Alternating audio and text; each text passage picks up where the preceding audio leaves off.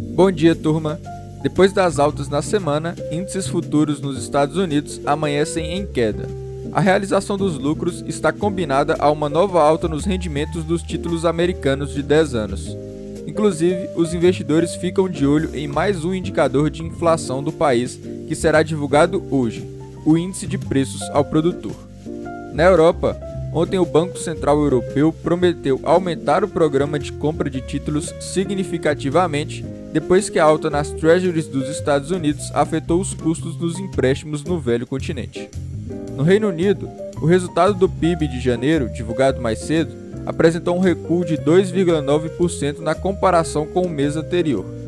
A contração foi menos severa do que os economistas esperavam, uma vez que o país retornou ao lockdown nacional. Aqui no Brasil, depois de algumas discussões, a PEC emergencial foi aprovada em segundo turno na Câmara, passando por todos os trâmites de maneira até rápida. A proposta não precisa de sanção do presidente Bolsonaro, apenas da promulgação do Congresso para entrar em vigor. Na agenda de indicadores, teremos vendas no varejo e a prévia do PIB com o IBCBR.